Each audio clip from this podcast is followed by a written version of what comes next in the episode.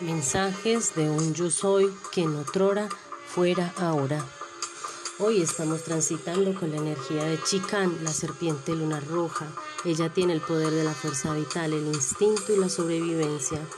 Estando en el tono 2, la función es polarizar, la acción estabilizar y la esencia el desafío. Estoy convencida que los sueños son espacios interdimensionales y cuatridimensionales en los cuales habitamos estados de ser que no son asequibles a través de la razón, ni la lógica, ni en vigilia. Tienes que estar tan abierto a la experiencia para que puedas recordar y además sentirte como un observador en el mismo, es decir, poder ir a un viaje astral. En el sueño de, de, esa noche se me fue mostrada la fuerza de la serpiente en el extremo de su lado oscuro, cuando los seres humanos hacemos uso en extremo de esa fuerza que por la divinidad se nos ha sido entregada, esta misma que nos mantiene en sobrevivencia cuando el instinto se despierta y el deseo y el placer son puestos por encima de cualquier cosa a costa de lo que sea. Me fue revelada otra dimensión en la cual no podemos habitar de manera habitual el lupanar y los más bajos estados del ser desde el desaforo de su instinto sexuado esta visión me mostró cuando el, instinto, cuando el instinto es llevado al extremo y nos permea encontrando el ser en el último escalón más bajo de la densidad, de la insustancialidad y la nimiedad. Una de las maneras en las que se manifiesta el instinto es el sexuado. Entonces, este sueño me recordaba cuán al extremo hemos sido los seres humanos desde la falta de amor propio y el desamor en busca del amor extremo, de la siembra de la semilla de manera irresponsable e incontenible, sin respeto por el cuerpo, primer territorio sagrado a cuidar. En el sueño me eran mostrados los extremos del mundo en el aspecto sexuado, cuerpos femeninos exigiendo ser más bellos, esbeltos, redondos y abultados a través de la exageración de las formas, pero tristes, con labiales rojos refregados en los labios y los ojos escurridos de marbellina de leída, la exigencia del masculino hacia cuerpos sexuados llevados a la necrofilia solo por el deseo y el placer sexual. Vi tanto dolor en el mundo, tal extremo que no ha podido ser contenido al tratar de sembrar a la fuerza algo que por divinidad ya ha sido dado, pero de lo cual no se es consciente. Entendí la potencia de la palabra criticona y prejuiciosa cuando lanzamos simplemente pensamientos hacia el otro sin entender la fuerza que llevan y la trascendencia de su final. ¿A dónde llegan y se dirigen esos pensamientos? A la noósfera.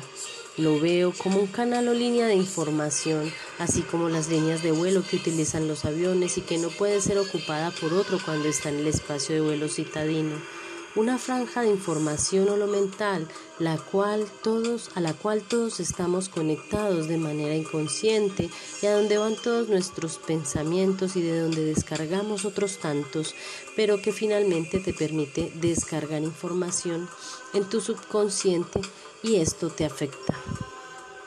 Vi la importancia de la fuerza vital que se mantiene en el núcleo del hogar, de la familia y la importancia de mantener estas relaciones limpias, armoniosas y en equilibrio desde el respeto y el amor compasivo, desde la escucha y la comprensión amorosa. También fui llevada al cambio interdimensional y vi cómo el tiempo se desdoblaba en el espacio de lo físico, en formas girando de manera extraordinaria todo cuanto me rodeaba y encajando cual juego en el que cada pieza de puzzle encajaba de manera precisa dentro de una caja de Pandora.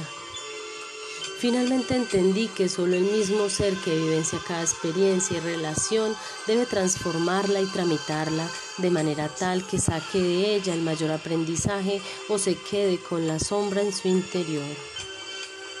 Como lo diría Manik, un desafío cuando mis patrones, ideas, conflictos, traumas, tabú impiden relacionarme naturalmente. Entendí que la fuerza vital debe cuidarse, que la energía debe mantenerse si tu objetivo es entregar tu servicio, debes prepararte para ello.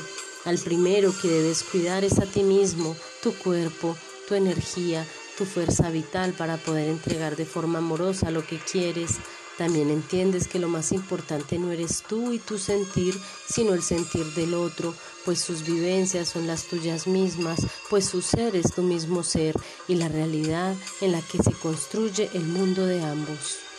El propósito de esta onda es la semilla y nos habla de conciencia. Qué mejor que aprender a entender para entregar tu servicio amoroso y allí sembrar en terreno fértil. Hace unos días estuve visitando a una amiga y se me, movieron sentimientos de dolor que en el pasado ya había vivenciado. Espacios del dolor, espacios para la enfermedad, una clínica de hospital y sentí náuseas y dolor de cabeza al volver a recordar aromas y sonidos que me afectaron en el nacimiento de mi hijo. Cuando hice conciencia de lo que sentí y dejé a un lado mi sentir y mi experiencia y puse en primer plano el sentir de la persona a quien iba a visitar, me sentí mucho mejor, me di cuenta que en ese momento no se trataba de mí ni del pasado ya resuelto, sino de una amiga que estaba allí a quien venía a visitar y a quien iba a dar mi amor y mi compasión. El mundo está lleno de excesos, ha sido una bola de fuego sobre la cual hemos dejado escapar nuestra fuerza vital y se ha apostado cual apuestas de juego de ludópatas se ha visto. Los cuerpos ya no son vistos como seres en vida, son vistos como seres de ataque, seres o blancos, blancos a los que hay que dar la, el cuerpo pasó a ser única y exclusivamente biológico. El espíritu allí no se manifiesta cuando estamos en medio de violencias y batallas, o se manifiesta de manera imperceptible. También son espacios que no entendemos desde nuestra propia razón, pero que desde el corazón se hace más claro cuando los trabajadores de la luz y las semillas estelares entramos en función. Debemos dedicar todo en amor y servicio cuanto sobre el mundo no podemos ver y se nos ha sido revelados a los ojos, cuánto estás dispuesto a ver en ese mundo que se nos ha sido revelado, en este proceso de sanación de la humanidad sin llegar al prejuicio, a la crítica. Este sueño lo vi como una oportunidad de vivenciar estados y modos del ser que tantas veces se nos escapan y para lo cual solo tenemos juicios de valor. Entendí que solo la ecuanimidad es el estado propicio para asumir los cambios de la humanidad que se vienen y que saldrán a flote. Al despertar me sentí muy incómoda, pero con una conciencia, una claridad y una reflexión amorosa para comprender lo que se me fue revelado.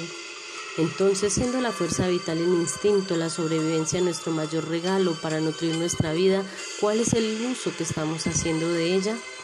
Estamos en la capacidad de entregar servicio amoroso sin estar montados en esquemas y prejuicios. Esta, esta, onda es la última del castillo este del quemar de la transformación, compuesto por cuatro ondas. Lo hicimos con la onda de la serpiente, después con la onda del espejo, luego con la onda del mono y finalmente estos 13 días que transcurrirán, después iniciaremos un nuevo castillo. El sello guía de hoy es la Tierra, el navegante que nos pide que evolucionemos y que cada experiencia que tomemos para nosotros, así no la entendamos hoy como buena o como mala, siempre está llevándonos a la evolución.